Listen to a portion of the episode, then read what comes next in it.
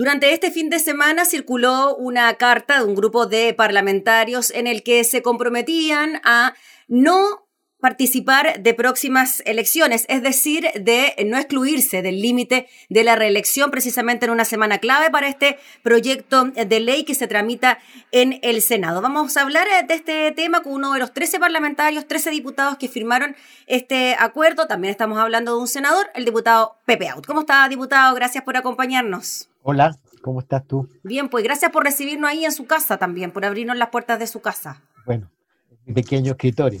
no queda otra. ¿Qué le vamos a hacer? no queda otra. Eh, diputado, le quería preguntar el porqué de esta carta, el porqué del compromiso, cómo surge la iniciativa de que finalmente se expresara que no existiera letra chica ¿no? en este límite a la reelección. Lo que ocurre es que esta es una historia antigua. Nosotros aprobamos el límite de la reelección hace casi ocho años, en octubre del 2012 era mi primer periodo. Y entonces los parlamentarios antiguos condicionaron la votación a que fuera considerado para todos ese año como el primer periodo. Es decir, todos estábamos en nuestro primer periodo del 2012. Y por lo tanto, si la ley hubiera sido tramitada como correspondía por el Senado, meses después se habría aprobado una ley y hoy día todos los que estábamos entonces estaríamos cumpliendo nuestro tercer periodo y no podríamos ir a la reelección. Pero resulta que el Senado se demoró más de siete años en reiniciar el trámite legislativo de esta iniciativa, que tuvo urgencias, pero lo metían en el closet, en el archivo, porque muchos no querían votarla en contra y tampoco querían aprobarla. Bueno, vino el estallido social, la demanda por renovación y profundización de la democracia. Felipe Arboe, como presidente de la Comisión de Constitución, Legislación y Justicia del Senado, retomó el trámite, se aprobó en general en la sala del Senado, luego se discutió en particular y por supuesto en la comisión también está el senador Alamán, se aprobó por unanimidad que todos los periodos que uno lleve son naturalmente considerados. Y por lo tanto, los diputados que ya tenemos tres o más periodos, no podríamos ir a la reelección y los senadores que llevan dos o más periodos tampoco podrían hacerlo. Es decir, la ley regiría igual para los futuros parlamentarios para los que lleven un periodo o para nosotros.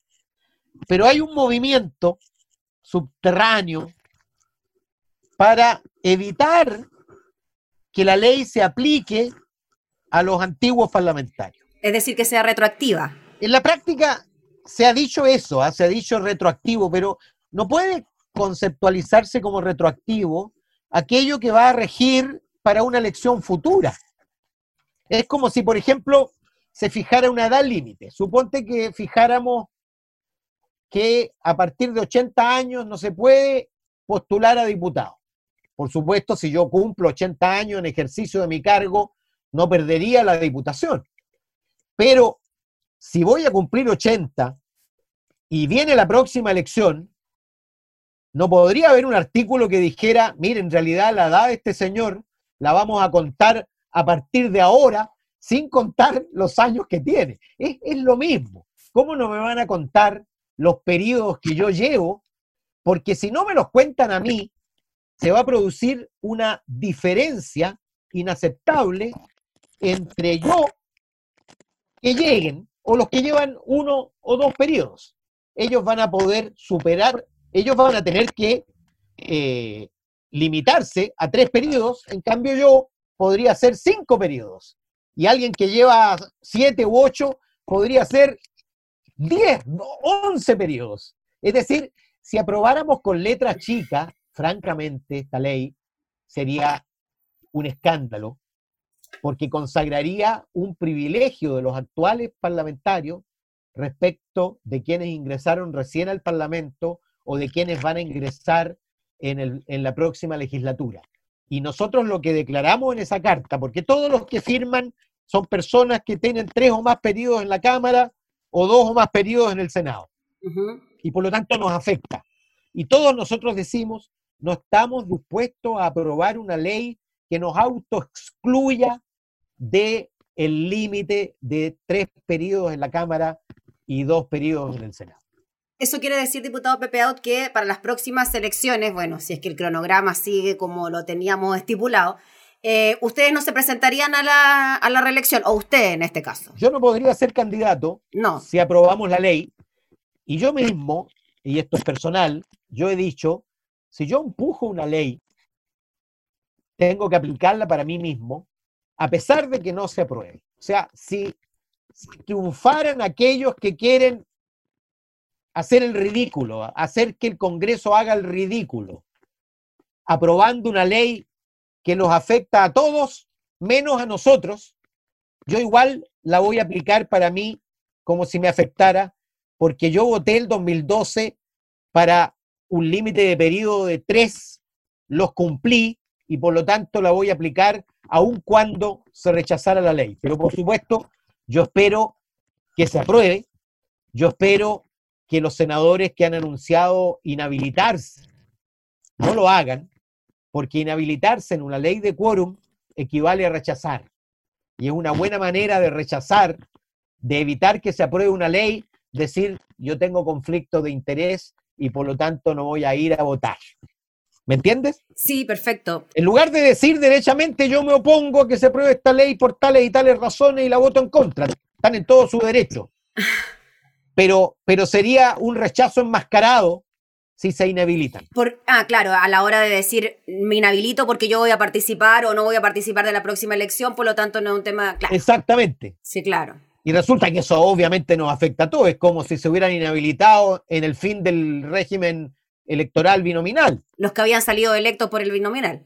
Obvio, no nos inhabilitamos naturalmente. Oiga, diputado, y en esa misma línea sobre este movimiento subterráneo que parece que ya no es tan subterráneo, aparece el senador Insulza, que dice, comillas, no voy a aceptar que haya retroactividad en el límite a la reelección y eh, toma como argumento precisamente el tema de la retroactividad y él asegura que este no debería operar nunca en el país eh, y quizás han rechazado otras cosas mucho más delicadas precisamente en esa línea. Yo estoy de acuerdo con él. La retroactividad no opera, pero no hay nada retroactivo en poner condiciones para una elección futura. A él, que es senador, no le va a afectar el ejercicio de su cargo. No hay nada retroactivo en fijar condiciones para una elección futura. Mira, cuando nosotros fijamos que los alcaldes debían tener licencia de enseñanza media, porque antes no existía eso. Se fijó como exigencia legal que para ir a, una elección tenían que ser personas con licencia en ciencia media. Naturalmente no fue retroactivo. Los que eran alcaldes siguieron siéndolo, pero cuando vino la siguiente elección, el que no tenía licencia en ciencia media no la tenía y por lo tanto no pudo presentarse a la reelección. ¿Me entiendes? La condición es respecto del futuro. Lo retroactivo es cuando yo, por ejemplo, yo mato hormigas. Hay muchas hormigas en mi patio. Mato hormigas. Si mañana se decretara que matar hormigas es un delito, por supuesto no me condenarían por las hormigas que he matado. Pero, pero si yo fijo condición para una futura elección que pueden postular solo hasta los con 80 años, yo no me puedo autoexcluir. Por supuesto, no me obliga a renunciar mientras esté en mi cargo, pero a ir a otra elección, por supuesto, soy un ciudadano como cualquiera. El senador que va a una reelección tiene los mismos derechos que un ciudadano cualquiera que va a la elección. Y por lo tanto, si al ciudadano cualquiera se le exige tres periodos máximo de ejercicio en el cargo, al senador que va a la reelección también se le debe exigir lo mismo. Porque si no sería consagrar un privilegio a mi juicio, completamente inaceptable. ¿Por qué nosotros vamos a poder estar cinco o seis periodos y los, los actuales recientes parlamentarios o los futuros parlamentarios van a poder estar tres? Dime tú, ¿cómo explico esa diferencia frente a la ley? Si se aprobara de la manera en que lo propone Insulsa, voy a ir al Tribunal Constitucional, porque está consagrado un privilegio inaceptable entre aquellos que estamos votando hoy día y los que van a ser futuros parlamentarios. Diputado, esto no correría en el caso de que, por ejemplo, un diputado que haya tenido uno, dos, tres o más periodos quiera postular al Senado. Ahí podría competir libremente. O sea, mira, el proyecto de ley es súper razonable. Primero, establece tres periodos continuos máximos. Es decir, tú puedes tener dos periodos, irte a la casa o al ejecutivo o a una alcaldía o a cumplir otras funciones y luego volver a ejercer como diputado o como senador. Si eres senador, puedes volver a ser diputado, como lo hizo, por ejemplo, el senador Mata, que hoy día es miembro de la Cámara, postuló siendo senador al diputado, a diputado, o hay diputados que van al Senado. El diputado Marcelo Díaz. Mira, el sentido que tiene el límite de la reelección, mm. primero, es alentar la renovación, naturalmente, pero segundo, es instar, forzar a que los que ejercen cargos de representación pública vayan a tener otras experiencias de servicio público que son positivas incluso para, por ejemplo, ser diputado o ser senador.